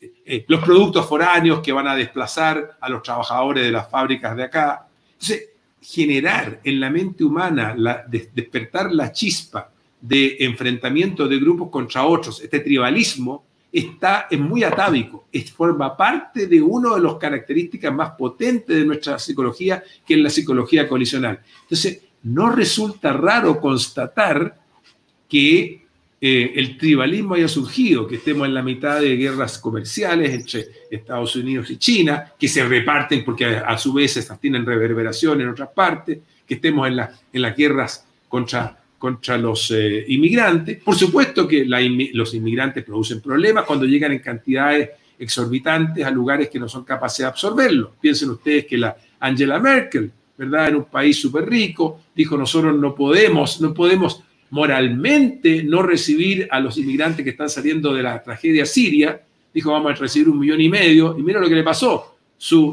popularidad se desplomó. O sea, forma parte de nuestra mente eh, eh, tener que se generen estas sensaciones de us versus them, o sea, nosotros contra ellos. Entonces hay que hacerse cargo de ese fenómeno y hay que saber combatirlo o eh, mitigarlo de manera inteligente. ¿ah? Entonces este es un problema y hay que estudiar manera. Entonces, claro, cuando tú permites la llegada eh, sin interrupciones, tienes problemas muy serios, porque la población, el problema más serio es cuando llega mucha gente, la población que no era xenófoba se transforma en xenófoba. Entonces tú lo que quieres, no quieres que eso ocurra, tú lo que quieres es que lleguen en cantidades adecuadas para que los sistemas de salud, los sistemas educacionales, los sistemas de trabajo, laborales los puedan absorber y que no se produzca en la población nativa un rechazo, ¿ah? por ejemplo. Eh, pero yo creo que vamos a tener que volver a aprender, porque yo creo que es inevitable que las migraciones van a seguir funcionando, mientras más barato sea viajar, mientras más fácil sea hacerlo, y también va a ser imposible eh, impedir que se produzca una producción, digamos, globalizada de bienes, seguramente no con los problemas que teníamos ahora, que estaba muy focalizada en cierto lugar y por lo tanto había mucha dependencia. Seguramente los países y las empresas grandes van a tratar de tener varias fuentes o cadenas de suministro para no depender de una sola. Pero vamos a tener que combatirlo de manera razonable. Pero esto, lo que, lo que quiero decir al final, es que es parte de la naturaleza humana que se genere este tribalismo que, que se opone al a la globalización, globalización a la cual también nos gusta acceder porque genera beneficios. Entonces, tenemos dos tendencias que se encuentran y chocan entre sí y, estamos en la mitad de encontrar maneras de poder desarticular esa, ese choque. Yo quería hacerte la, última pregunta de mi parte, después no sé si, si, ustedes chicas tienen alguna última pregunta, pero justamente con respecto a este, a esta, a este tribalismo, eh, y si este tribalismo tiene sustento biológico, preguntarte un poco porque eh, Helen Fisher, eh, comparte tu apellido, no sé si compartirá algún parental. es, muy buena, es, muy, es una muy buena amiga, pero no, no somos parientes. Eh, ella, bueno, hace, hace, este estudio justamente sobre, sobre el tema del amor. Eh, y, y, ella intentando descubrir cuál es la razón eh, de, de, de, lo que humanamente llamamos como que hay química, ¿no? agrupa a los seres humanos en ciertos grupos con mayor preponderancia eh, de neurotransmisores y de hormonas. Eh, mm. Ahora, más allá del tema del, del, amor, eh, también podría servir de alguna forma explicativa cuáles serían las ciertas tendencias políticas. Y ahí un poco hacer esta pregunta como sobre biopolítica. ¿Se puede o, quizás este, esta forma de, agrupación tribal sería más bien política que, que incluso nacional o, o, de equipos de fútbol o lo que sea. Hay una, hay un, siglo hay una tribalización más bien desde la política. Si crees que hay ciertos factores biológicos que pueden explicar eh, las distintas tendencias y orientaciones políticas que tenemos. Y estoy pensando que, bueno, hay, hay algunos estudios que muestran, por ejemplo, que desde Occidente, si uno ve Eurasia, desde Occidente hasta Oriente, hay cierto alelo eh, de serotonina que es más largo y corto que termina desembocando, según este estudio, en mayor individualismo o colectivismo. Vemos que en, la, en un estudio de Helen Fisher, la gente que vota republicano tenía más serotonina, más, más sensibilidad a la serotonina y la gente de las costas más tendencia hacia la dopamina. Eh, algunos sostienen que, que la testosterona y el estrógeno también podrían involucrar cierta eh, tendencia hacia, cierto, hacia ciertos lados políticos. ¿Crees que hay algo que vaya a salir de, de, ese estudio de alguna forma de predecir? Bueno, sabemos que hoy día con la Big Data em, ha, habido harta manipulación por parte de, digámoslo, eh, abiertamente de Rusia o de otras potencias autoritarias en Occidente para hackear nuestra democracia. De alguna forma somos hackeables biológicamente o más manipulables eh, políticamente a través de cierto conocimiento de, de, la biología, es explicativo o simplemente si uno después de leer muchos autores liberales va a generar más dopamina o es el tener más eh, tendencia hacia, hacia, la hipersensibilidad dopamínica lo que nos hace buscar autores que, que nos justifiquen de alguna forma eh, las tendencias las tendencias liberales. No, sé si se entiende la pregunta. Sí. Mira, eh, es muy difícil responder científicamente esa pregunta porque los factores que están involucrados son tantos y están tan complejamente interrelacionados que poder desenmarañar esa maraña eh, no resulta sencillo. Eh, hay algunas cosas que yo he visto que, se dan, por ejemplo, lo que, lo que mencioné. Eh, es, razonable pensar que en nuestro acervo genético haya disposiciones que nos hagan, digamos, ser más conservadores, o sea, tratar de no producir cambios en el entorno en el que estamos viviendo por, por, por miedo a que ese cambio nos produzca una situación que nos afecte o que, o que sea peor que la que estábamos. Y también hay razones evolutivas para que tengamos la, la mirada contraria, o sea, para que también tengamos ciertas disposiciones genéticas que nos lleven a buscar nuevas oportunidades porque las que estamos son muy malas, entonces queremos mejorar nuestra situación. Entonces, uno podría decir que esas dos cosas coexisten eh, y pero no sabemos bien de qué manera están ancladas, o sea, no se conocen los marcadores genéticos que produzcan eso, ni creo que se puedan conocer con mucha facilidad, porque seguramente es un enjambre de comunicaciones.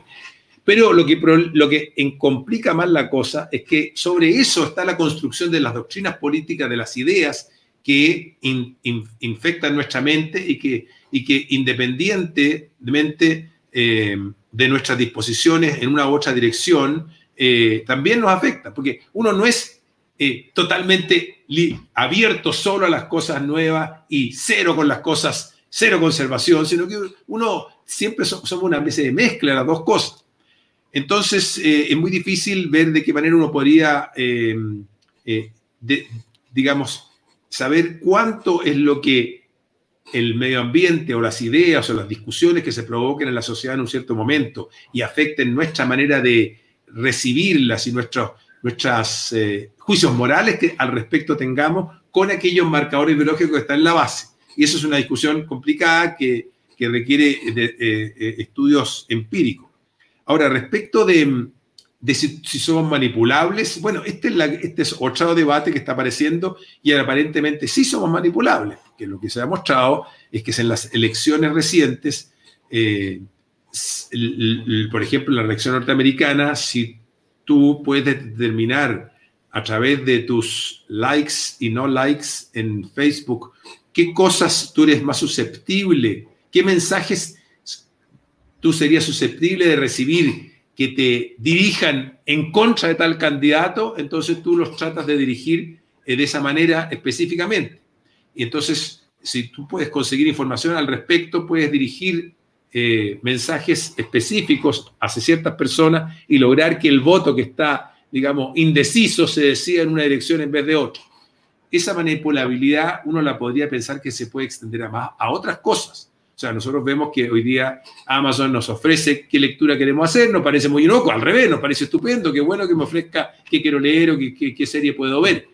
Pero a lo mejor después puede saber, antes que yo tenga claridad de qué es lo que quiero, puede saber qué es lo que quiere y puede irte ofreciendo anticipadamente y después ofrecerte muchas de ciertas cosas y torcer tu gusto en una dirección que tú ni siquiera sabías. Entonces, estamos llegando a un mundo en el que eh, la inteligencia artificial podría tener eh, impacto sobre la, versión, la visión que nosotros tengamos de nosotros mismos como agentes autónomos.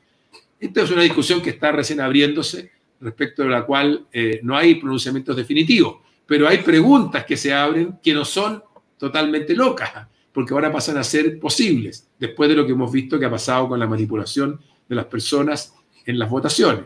Entonces, eh, eh, este, este, es, este, es, un mundo fascinante, el del siglo XXI, y todas las opciones que nos ofrece. Y por eso que es bueno ser tan abierto a esas opciones, porque tener más opciones da más opciones de progreso. En el fondo, el argumento del libro, eh, para pasar un comercial final, es, eh, no, el argumento del libro es que, dado eh, nuestras características, las características de nuestra mente, que hemos heredado biológicamente, la mejor forma de organizar la sociedad para obtener mayor progreso es justamente una organización liberal. Y ahí está el argumento de por qué. No es que nosotros seamos de manera natural liberales, porque podríamos no ser liberales, no, hay, no está en la naturaleza humana ser liberales. ser liberal o conservador en cuanto a la institucionalidad es una institución cultural, es una institución construida por los seres humanos. De todas las, de todas las instituciones posibles, cuál es la que mejor extrae el progreso humano, creo yo, en la, en la posición liberal y por eso es la que abogo yo en ese libro. Hay una Eh, qué bueno que justo mencionó. Todo yo, cachipún. No, eh, Que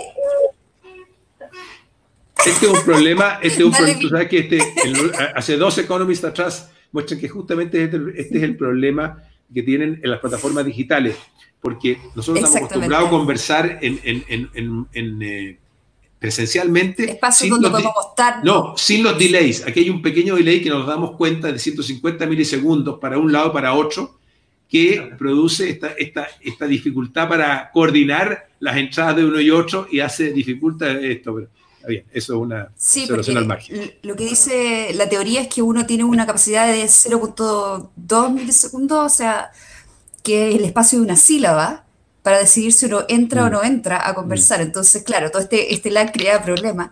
Yo simplemente iba rápidamente, justo en el borde entre el liberalismo y las tecnologías, y justo porque estaba mencionando eh, lo que pasa con los algoritmos que te recomiendan cosas, una cosa muy controversial que ha sido entre Facebook y YouTube y todas las plataformas online, es que a fin de cuentas empiezan en una espiral que te llevan a posiciones cada vez más eh, extremas. Y es porque el algoritmo simplemente encuentra tus gustos, los, los conecta con otros y así, pero te empiezan a, hacer- a llevar hacia un rabbit hole y te hacen ser una persona influenciable, como lo estaba diciendo. Y mi pregunta es desde el liberalismo, ¿las plataformas de redes sociales tienen alguna responsabilidad sobre sus algoritmos? ¿Hay alguna responsabilidad de la institución misma o viendo que la institución hasta ahora, por sobre todo Facebook, ha renegado tener alguna responsabilidad sobre su contenido, ¿hay que intervenir o hay que dejarlo ser? ¿Selección natural o selección artificial? Es la pregunta.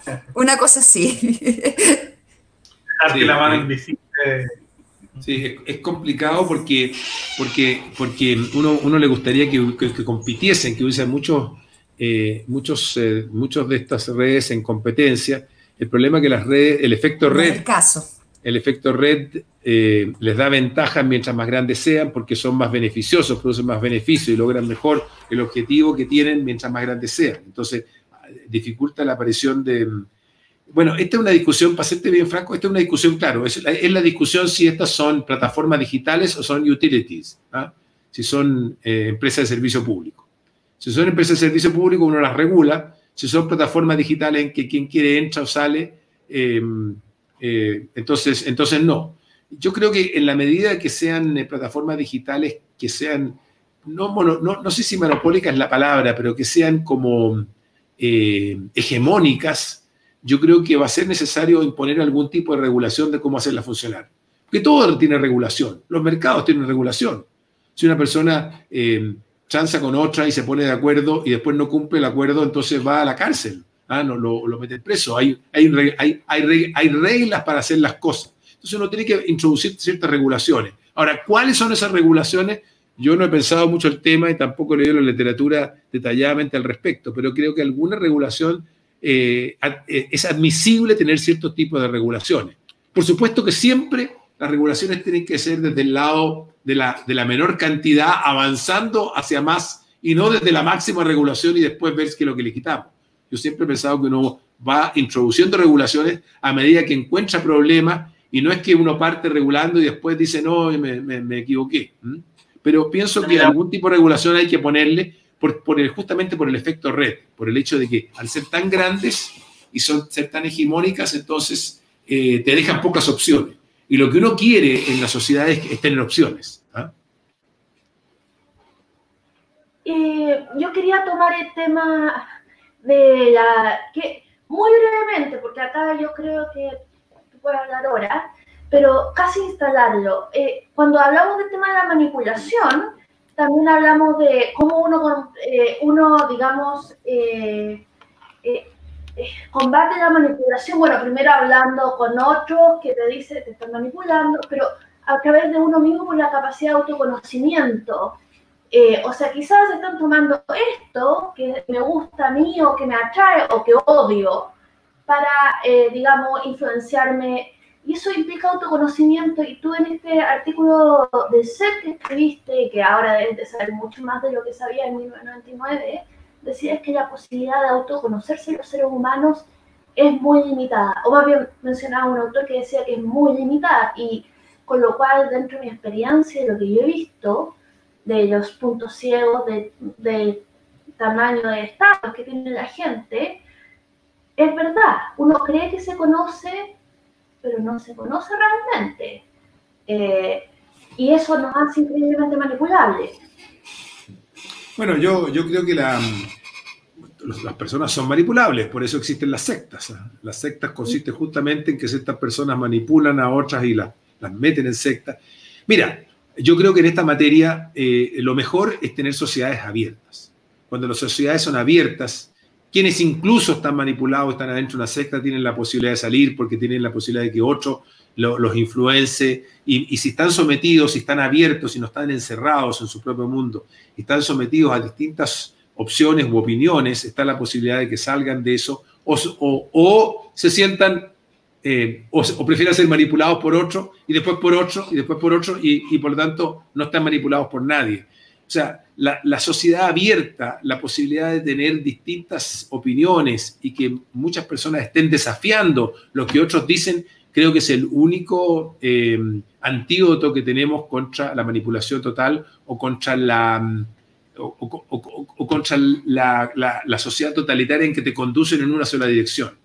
Los problemas se producen cuando tenemos una sola opinión, una sola verdad, una sola manera de entender las cosas.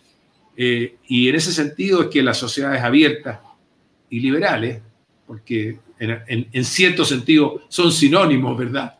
Porque las sociedades abiertas son las que permiten y no, y no prohíben, ¿ah? eh, son las que mejor eh, pueden combatir este tipo de fenómenos. Se podría decir entonces que, que, que de alguna manera la, la, el talante liberal, o sea, lo que hay detrás tanto del pensamiento darwiniano como el capitalismo, como las democracias liberales, o como, como este talante de ser liberal en, los más aspectos posibles de la vida, sería la palabra flexible, o sea, adaptable de alguna manera, como claro. palabra. Sí, una es, es, ser flexible adaptable, pero la otra también es ser permisivo. O sea, digamos, ¿cuál es la diferencia entre la persona que tiene una postura eh, contra el aborto versus la persona que, que, admite el aborto. El que admite el aborto no fuerza al otro, al que está en contra del aborto, a, a, utilizarlo. Admitir una cosa no significa tener que realizar esa conducta. Prohibir, en cambio, prohíbe para todos.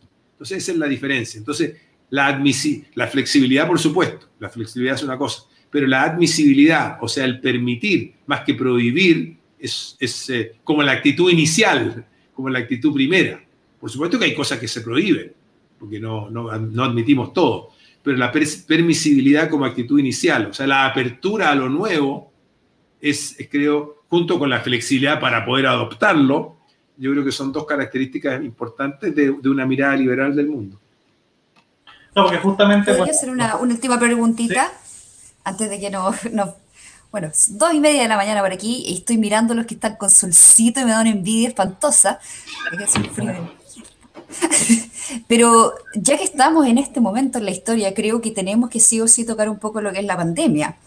Y efectivamente, cómo el liberalismo eh, se reconcilia con la idea de que para controlar una pandemia tenemos que permitir que el Estado maneje muchas decisiones, decisiones que normalmente nosotros no estaríamos dispuestos a tomar. O sea, que me digan quédate en tu casa, que el Estado sea el que te diga quédate en la casa, suena, como una contradicción al liberalismo, pero sabemos que estamos en una situación extrema, entonces, no sé, hablaba usted de la, de la geolocalización y todo ese tipo de cosas, y recuerdo que acá en Australia cuando empezaron con el, software ese para geolocalizar, una de las principales razones por las cuales la gente no lo quería bajar era porque tenían miedo de, de que se le usara su información, que es una cosa muy posible en, en este tiempo que la gente, y lo hemos visto con Cambridge Analytica y con todo lo que hemos mencionado antes, que agarran tu información y la utilizan. A fin de cuentas es un commodity hoy en día. Eh, por suerte lograron hacer un software en particular que se transmitía por Bluetooth, entonces no quedaba ningún registro de quién eras ni nada, solamente te decía si habías o no habías tenido contacto con alguien. Y eso porque esta es una sociedad liberal en particular, donde claramente los derechos del individuo y el derecho a la privacidad primaba por sobre todo. Pero lo preocupante quizás es que esta puede ser la puerta de entrada para que muchos gobiernos se vuelvan mm. autoritarios. Pasó en Ucrania en Ucrania ya pasaron un montón de leyes que a fin de cuentas hoy en día es un gobierno autoritario. ¿Cómo compatibilizamos entonces una pandemia o una catástrofe de cualquier índole con el liberalismo? ¿En qué minuto estamos dispuestos a soltarle al Estado un poco más de control sobre nuestra individualidad? ¿Y en qué minuto, cómo resguardamos poder volver a la normalidad? Bueno, acuérdense ustedes que John Stuart Mill ya hace tiempo atrás decía que la libertad, ¿no es cierto?, de uno termina cuando afecta a la de otros. En el caso de una pandemia, es bastante claro que, que las personas que se contagian y, andan libres por la calle contagian a otros, ¿ah? y entonces afectan la salud y la, y, la salud de otras personas. Entonces, yo creo que hace sentido poner regulaciones y, limitaciones que son, por supuesto, transitorias ¿ah? a, la, a la autonomía de las personas en aras de no afectar a terceros y conseguir un bien social eh, que es mitigar esa pandemia rápidamente. Entonces, yo no veo contradicción siempre y cuando sea transitoria. Ahora, lo que me parece a mí es que uno tiene que usar las tecnologías para tratar de hacerlo de la manera menos invasiva posible. Porque distinto es decirle a una ciudad completa que es en la casa por un mes, que es decirle a, ciertas personas que tienen que, tienen que aislarse y cuidar a ciertas personas que estuvieron en contacto con ella y por tanto afectas a menos personas. ¿ah? Eh, yo creo que la, yo no tengo duda que la siguiente pandemia eh, la forma de, producir la, la, la aislación eh, no va a ser mediante lockdowns generalizados, sino que mediante restricciones selectivas, ¿verdad? Entonces, yo pienso que no hay una contradicción siempre y cuando sea transitorio y se haga con inteligencia y partiendo de la base de que lo, que uno quiere es no afectar a las personas. Y si la está afectando, lo está haciendo de manera transitoria porque no tiene otra opción y, está tratando de hacerlo afectando a la menor cantidad de gente posible. Esa sería mi respuesta. por desgracia las leyes se hacen después de que ya pasó bueno, todo. Yo sé, no, por supuesto. Lo que ocurre es que, es que siempre están los que están detrás que quieren aprovecharse de eso y continuarlo. Este es, este es el permanente es la, permanente pugna. Pero no por evitar esa pugna tenemos que dejar eh, que la pandemia se, se generalice sin control. Yo creo que sin control es peor aún que relativamente controlada, inteligentemente controlada, diría yo.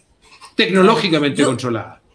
Supuestamente, de lo que yo entendí, la estrategia chilena estaba más eh, enfocada al herd immunity, que era más o menos lo que se hizo en, en Suecia y al parecer, al parecer a Suecia no le fue muy bien eh, con su estrategia y a nosotros tampoco nos está yendo maravilloso.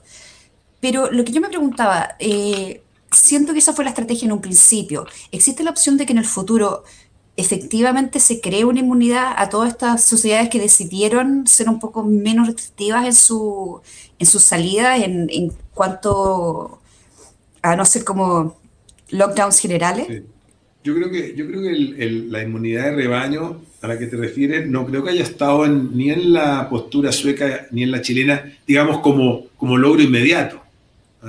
Yo lo que es que un logro a largo plazo. Bueno, a muy largo plazo, pero es que a muy largo plazo pueden ser cuatro o cinco años. Eh, yo creo que lo que ha estado en todas las estrategias y las herramientas que se han utilizado son distintas, en la misma estrategia, que es tratar de, de disminuir eh, el ritmo de contagios de tal manera que la fracción de contagiados que llega al sistema hospitalario y que requiere la atención intensiva no lo sobrepase, porque entonces va a tener más muertes que las que eh, eh, va a tener algunas muertes producto que no pudo recibir la atención que de no haber sido sobrepasado el sistema sí hubiera podido recibir la atención la manera de hacerlo es distinta. Algunos hacen un cierre total, o se lo hacen parcial. En Suecia han sido más liberales, pero la sociedad es mucho más, eh, es mucho más obediente y disciplinada.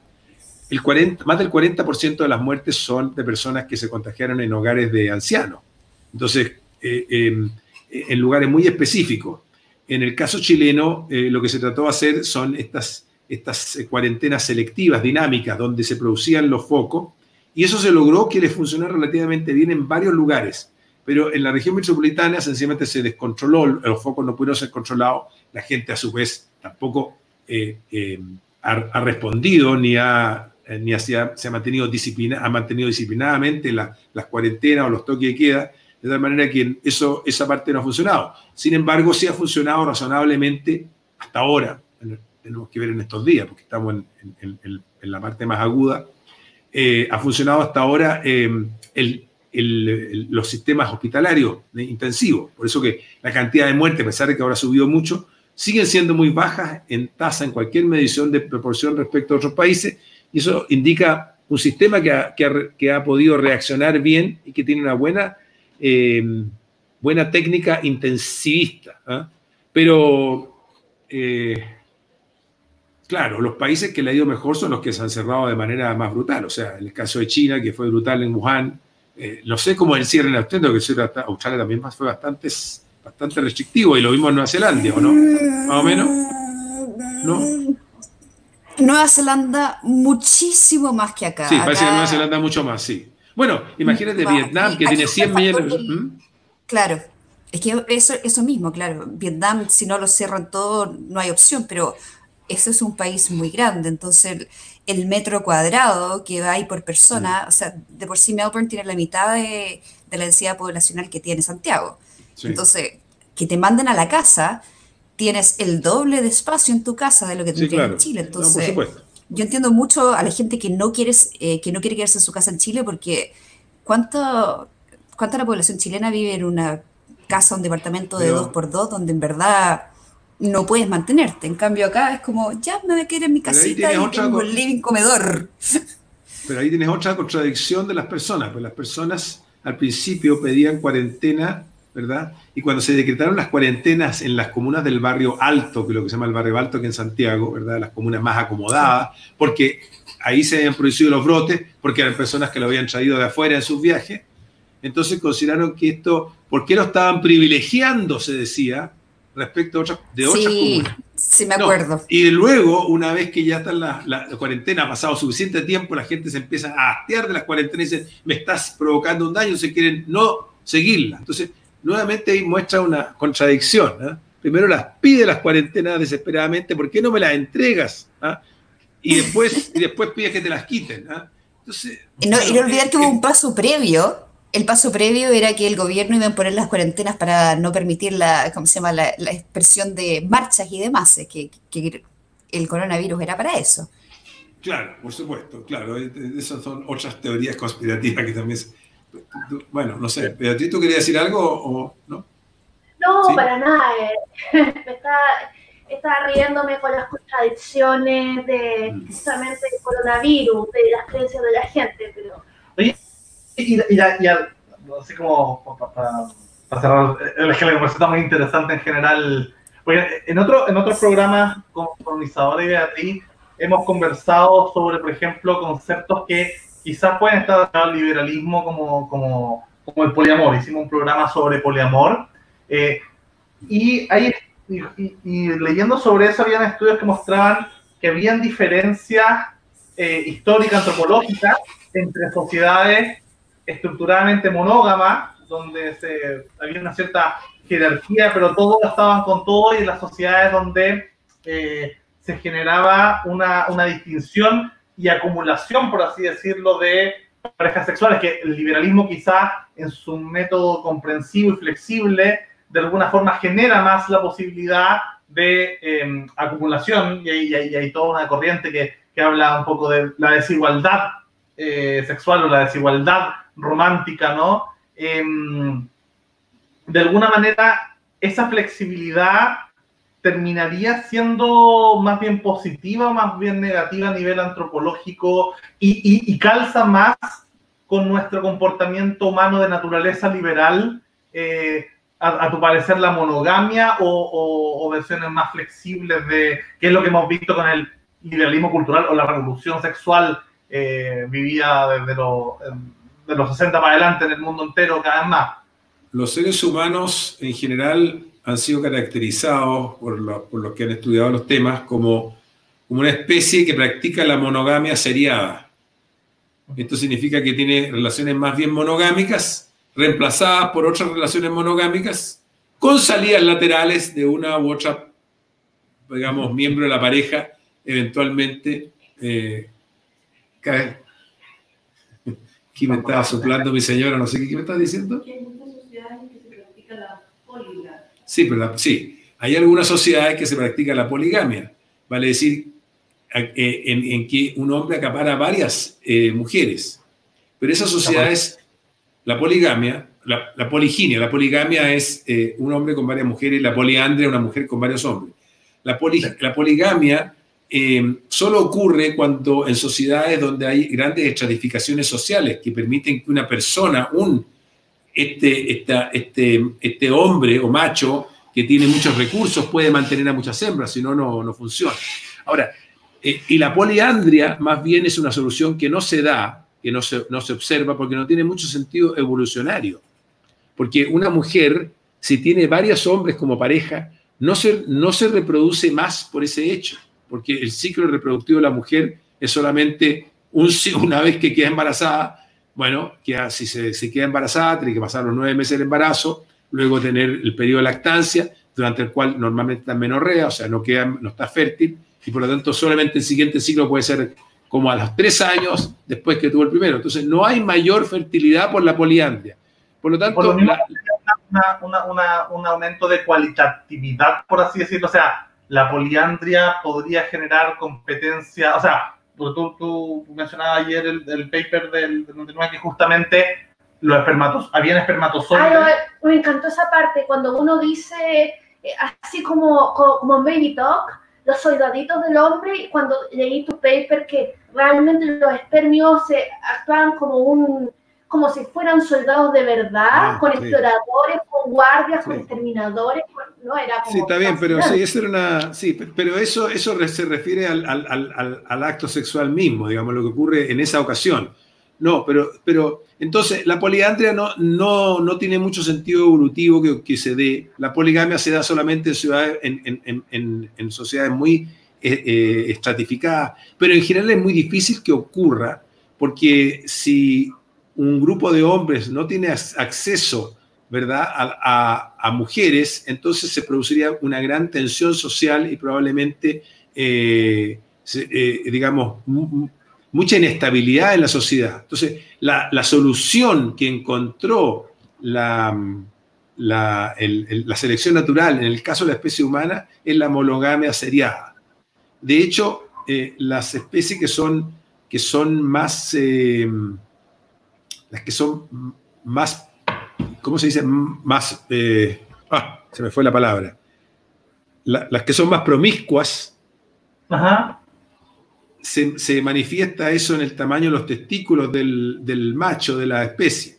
Por eso que los, chimpancés, que son mucho más promiscuos y, practican mucho más el sexo con, distintas parejas, que por ejemplo los gorilas, tienen un, tamaño testicular relativo a su para producir, ¿no es cierto?, los espermatozoides suficientes para ganar la batalla de quién es el que deja la descendencia porque si hay una cantidad de espermatozoides en el interior de la vagina de, la hembra, digamos, uno de esos es el que, el que gana. El que tuvo más capacidad para hacerlo va a ser el que gana, el que deja sus, esos, esos genes pasan a la siguiente generación. En cambio, en el, caso de los gorilas que son más monogámicos, tamaño de sus testículos son menores. El de los seres humanos es intermedio entre los, los gorilas y los, chimpancés, lo que muestra este carácter monogámico seriado con con, digamos, con infidelidades eh, más, más o menos frecuentes. ¿ah? Igual, por ejemplo, Helen Fisher. Em, o sea, el poliamor no se da con tanta frecuencia. Uno no ve que el poliamor sea la, característica generalizada. No es la norma.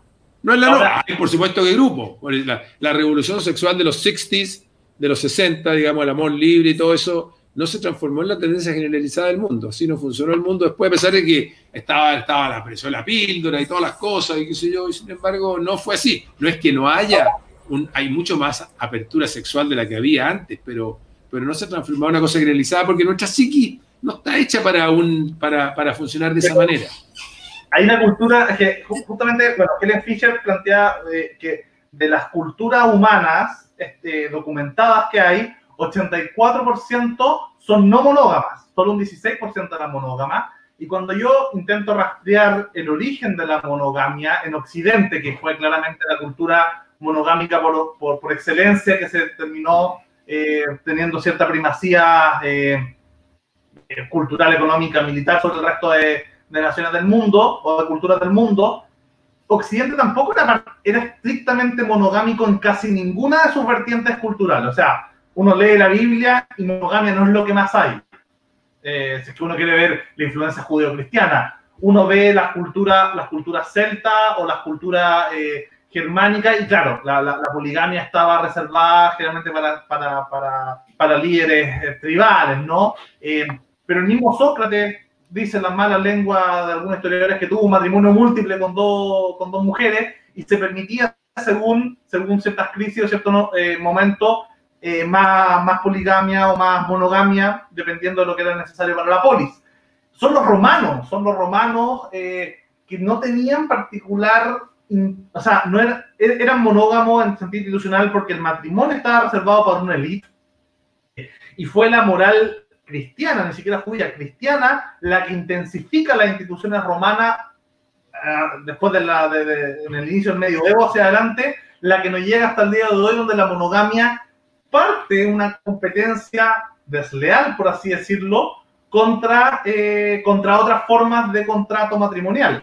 O sea, porque, y ahí es donde muchos estudios, cuando, cuando yo parto leyendo un estudio sobre monogamia o poliamor, realmente es como, se parte de la premisa, ¿por qué los humanos somos monogámicos? Sí, pero es que, espérate un segundito, Lucas, Lucas, Lucas, Lucas, es que, la, es que la monogamia no está estudiando cómo se forman las parejas, está estudiando cómo se forman las familias porque, porque la, las parejas cuando se las parejas cuando, cuando se juntaban dos parejas y tenían, y tenían un vástago, eh, la, mujer estaba, la mujer estaba obligada a cuidarla, el hombre podía haberse sencillamente desaparecido. Pero quienes los, eh, aquellos hombres, digamos, que andaban por el mundo, digamos, impregnando mujeres sin preocuparse de la descendencia, les fue peor en su descendencia que aquellos que se preocuparon un poco más. Y por eso que la pareja se forma y tiene que preocuparse, porque los niños nacen muy in, eh, indefensos. ¿Por qué? Porque su sistema nervioso central no ha sido completamente desarrollado, porque si no, no pasaría por el tracto uterino. Entonces, las, las, limitaciones que pone la, biología al tema hacen necesario que se produzcan estos emparejamientos que tengan una cierta duración en el tiempo. Entonces, la duración en el tiempo está dado por eso. Sin perjuicio que, por supuesto, que las personas querrían tener otras parejas, pero las limitaciones están dadas por la necesidad de cuidar a su descendencia. Entonces, de ahí viene la... si, tú, si tú vas a visitar las parejas de cazadores-recolectores, un hombre no se podía dar el gusto de tener muchos hijos porque, o con muchas parejas porque no, no sería capaz de mantenerlo.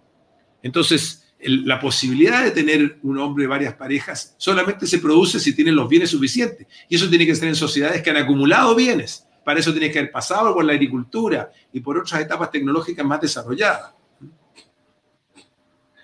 Bueno, Álvaro, eh, esta reflexión tan variada desde coronavirus, poliamor, monogamia. Eh, poliamor, ya. Gracias al liberalismo en todas sus formas. Así que, bueno, gracias a, a Beatriz Sotomayor, psicóloga eh, y redactora en el del medio a Isabela Reynolds, nuestra panelista desde, desde Australia, eh, lingüista y, y, haciendo su doctorado allá. Pronto la veremos de vuelta en Chile, esperemos. Y bueno, Álvaro, un gustazo. Eh, para mí, para, para muchos, uno de los pensadores liberales más interesantes de, de este tiempo. Y bueno, saludo a tu señora que parece que opinaba ahí con, con fuerza. No sé, yo opina, opina y sabe más que yo. Oye, bueno, eh, no, gracias a ustedes, eh, muy entretenida la conversación y, y, muchas gracias por la invitación, que esté muy bien. Isadora, eh, no sé si te va a quedar, eh, te, te, si, te va a dar, si te va a dar sueño después de tanta, hablado tantas cosas o no. Ya, no. Ya vaya a pasar la noche ya. Además, vaya a pasar de largo. Ahora me estoy entreteniendo porque hasta ahora empiezan a pasar los possum que pasa por justo detrás de mi casa, tiene una guarida por acá y se empiezan a prender las luces cada vez que pasan. Así que tengo para un buen rato mirando a los animalitos pasar por acá. Muy bien. Así que todavía me queda. Chao. Un gustazo. Muchas gracias. Igualmente. Chao.